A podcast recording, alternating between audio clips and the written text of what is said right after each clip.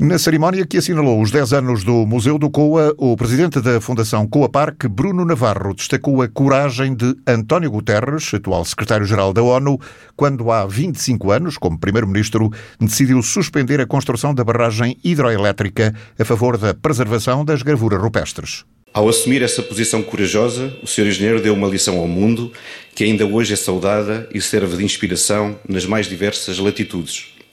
Gostará, por exemplo, de saber que não há muito tempo um ilustre membro da Academia Francesa reconheceu que nem em França teria sido possível uma decisão tão arrojada de salvaguarda do património contra toda a lógica mundana, contra a força dos factos consumados, contra todas as pressões de monopólios económicos e a favor do desígnio de preservação da memória da humanidade, ou que, na distante Coreia do Sul, o caso do COA seja hoje aproveitado pelos defensores do património para justificar a preservação de um painel de gravuras pré-históricas que se encontra ameaçado pelo funcionamento de uma barragem. No já distante ano de 1998, um jovem estudante coreano, na Universidade de Sorbonne, em Paris, foi um dos muitos que por esse muito fora se emocionaram com o processo exemplar do COA. Hoje é diretor de um dos mais importantes museus daquele país asiático e a história do COA é ali presença recorrente nos mais diversos documentários jornalísticos, congressos internacionais e grandes exposições. De resto, só no ano passado, o património cultural do Val do Coa esteve em exposição em países tão diversos como a Coreia do Sul, França, Rússia, Azerbaijão e Croácia, tendo sido visitado nessas paragens por mais de 100 mil pessoas. Bruno Navarro destacou também a posição assumida pelos governos desde 2016 na defesa dos projetos do Val do Coa e da própria Fundação Coa Parque. Gratidão também ao Governo de Portugal, que desde finais de 2016 tomou a decisão de resgatar este projeto cultural, invertendo uma lamentável trajetória de decomposição e abatimento.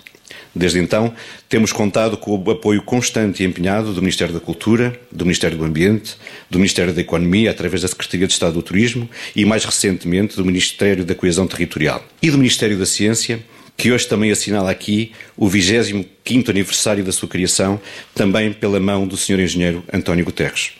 Por uma feliz coincidência, este foi o ano em que, começaram, em que começaram a ser executados sete projetos de investigação interdisciplinares e transdisciplinares financiados pela FCT no âmbito do Valdoco International Research Awards, os primeiros de muitos que se lhe hão de seguir nos próximos anos. Sinal de que este território é, sem sombra de dúvida, um imenso e ainda inexplorado laboratório ao ar livre. Os apoios públicos e privados têm sido muito importantes nesta evolução positiva da fundação que gera o Parque Arqueológico e o Museu do Coa. O apoio de um conjunto diversificado de instituições da administração direta e indireta do Estado, de âmbito nacional, regional e local, cumprindo destacar a cooperação irrepreensível do poder autárquico que connosco partilha esta geografia admirável do Val do Coa. E o apoio mecenático de um grupo notável de empresas de referência nacional e regional que desde o ano passado quiseram associar a sua imagem a este nosso projeto. O presidente da Câmara de Vila Nova de Foz, Coa, Gustavo Duarte, também sublinha o empenho dos últimos governos na defesa do património do Val do Coa e, sobretudo, no apoio à Fundação. Agora, finalmente, todo este projeto está em velocidade de cruzeiro. É verdade que de 2016 para cá, eh, realmente tem dado aqui um salto bastante elevado, digamos, daquilo que era o passado. Também fiz questão desde o início, está presente primeiro no Conselho de Administração e depois nos Conselhos Diretivos, porque eu acreditava neste projeto, acreditava que isto era uma mais-valia para este Conselho e para esta região. E só saí há cerca de um ano, primeiro porque já estou no final dos meus três mandatos e também porque tenho a consciência que neste momento isto já, está, já anda em velocidade de cruzeiro e, portanto, já estou mais descansado que este museu, que este património, que este parque arqueológico vão desenvolver um, um trabalho importante para o futuro deste Conselho. Mas Gustavo Duarte diz que há ainda um longo caminho a percorrer. Se nós hoje temos um presente do que nos orgulhamos, eu sou daqueles que acredita que temos um potencial que ainda está longe, mas mesmo muito longe, de chegar àquilo que nós somos capazes, aquilo que a natureza nos bafejou com estas paisagens, basta aqui olhar para o lado. Como dizia o nosso eh, poeta duriense Miguel Torga, o Douro é um excesso de natureza. E é efetivamente, como eu digo, basta olhar. Foscou, além dos patrimónios mundiais, também se orgulha, e o senhor professor é testemunha, que desde que o Douro Vinheteiro é património mundial, e destes prémios da arquitetura do Douro, das seis edições já realizadas, Foscoa orgulha-se de ter três primeiros prémios e várias menções honrosas. Portanto, não foi por acaso, digo eu, que no passado, há 25, 30 mil anos, os artistas vieram para o Coa. Havia aqui alguma coisa que marcava. Os projetos de investigação já a decorrer e os que estão programados são bons exemplos do grande potencial do Val do Coa. Palavras do autarca de Vila Nova de Foz Coa, dirigidas principalmente ao Ministro da Ciência, Tecnologia e Ensino Superior, Manuel Leitor. Quero-lhe agradecer, o tem estado aqui várias vezes, tem feito por este património e também, como também já foi aqui referido, agradecer-lhe estes projetos de investigação científica aqui no COA, que de, vários, de, de várias vertentes, desde as alterações climáticas, desde a, uh, oliveiras centenárias, de, desde a arqueologia. Portanto, acho que estes, esta investigação vai também pôr Foscoa no centro do mundo. A Fundação Coaparc vai liderar uma equipa multidisciplinar de investigadores ligados às tecnologias espaciais e à arqueologia com o objetivo de cartografar em formato digital o Vale do Coa. O desafio para a constituição desta equipa foi lançado há pouco mais de um mês e junta diversos especialistas de várias instituições académicas e científicas, arqueólogos, biólogos, geólogos, agrónomos e investigadores aeroespaciais são oriundos do Centro de Engenharia e Desenvolvimento do Porto, da Universidade de Trás-os-Montes e Alto Douro e do Instituto Politécnico de Bragança. A ideia passa por fazer um mapeamento detalhado de todo o Val do Coa, usando vários tipos de equipamento dotados de sensores, como balões, drones ou satélites, para depois ser processada e catalogada de forma a ganhar valor científico e económico. O anúncio foi feito pelo próprio Ministro da Ciência e do Ensino Superior.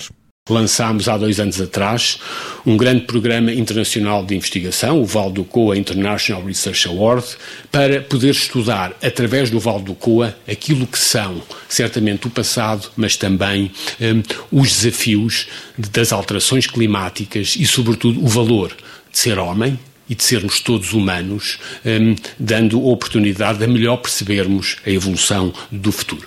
Por isso é também, será aqui lançado as raízes para um novo projeto para um mapeamento detalhado do Val do, do Coa, recorrendo a tecnologias aeroespaciais, uma colaboração da Fundação Foscoa entre o Centro de Engenharia CEIA e o Instituto Politécnico de, de, Bragança, e em paralelo com as iniciativas que lançamos a nível nacional, num grande programa o promove para desenvolver atividades de investigação no interior do país. Porque, de facto, a humildade que nos, que nos leva a olhar estas paisagens é aquela que temos que aprender mais Palavras ditas na sessão comemorativa do décimo aniversário do Museu do Coa, que homenageou, no final da semana passada, o antigo Primeiro-Ministro e atual Secretário-Geral da ONU, António Guterres, a quem se deve a salvaguarda das gravuras rupestres do Val do Coa. À margem da cerimónia, António Guterres comentou a crise da pandemia e não deixou de expressar preocupação sobre a utilização da nova vacina. O secretário-geral das Nações Unidas quer que a vacina para a Covid-19, quando aparecer, esteja disponível para todos ao mesmo tempo. E não é isso que se perspectiva, tendo em conta as movimentações de alguns países. Tenho hoje uma preocupação particular que gostaria de vos exprimir. Sempre defendi que qualquer tratamento ou qualquer vacina que seja descoberta para o Covid-19 eh, tem que ser considerada ou considerado um bem público mundial temos usado a expressão a people's vaccine, uma vacina dos povos.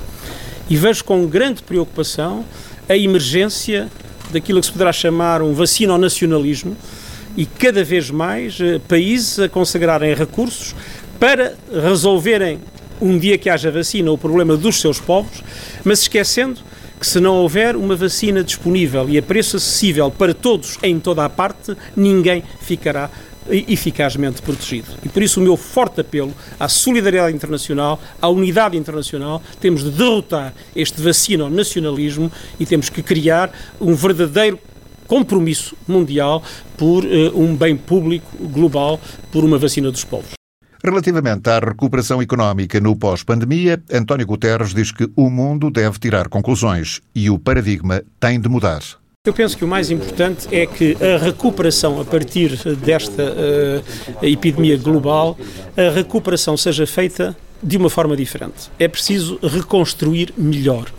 É preciso criar sociedades inclusivas e sustentáveis. E por isso, uh, quando se aplicarem uh, bilhões e bilhões em todo o mundo para a reconstrução das economias, é fundamental fazê-lo de forma verde, não há mais lugar para subsídios a combustíveis fósseis, é preciso investir nas energias renováveis, é preciso investir na, no combate às desigualdades. As desigualdades têm sido um fator de agravamento do impacto da Covid-19 combater as desigualdades, garantir a inclusão das sociedades, a justiça social, a coesão e, ao mesmo tempo, construir um mundo sustentável em que as alterações climáticas sejam efetivamente combatidas, é uma oportunidade que esta pandemia nos deu. Mas essa oportunidade, se for perdida, então teremos uh, uma dupla perda. Teremos o impacto da pandemia e o facto de, de, tentar reconstruir o mundo tal como ele estava, sabendo que foram as fragilidades desse mundo que fizeram com que esta pandemia tivesse um impacto tão dramático, não apenas do ponto de vista da saúde pública, mas sobretudo agora também do ponto de vista da, da economia, do ponto de vista do bem-estar das populações dramaticamente afetadas pelo Covid-19.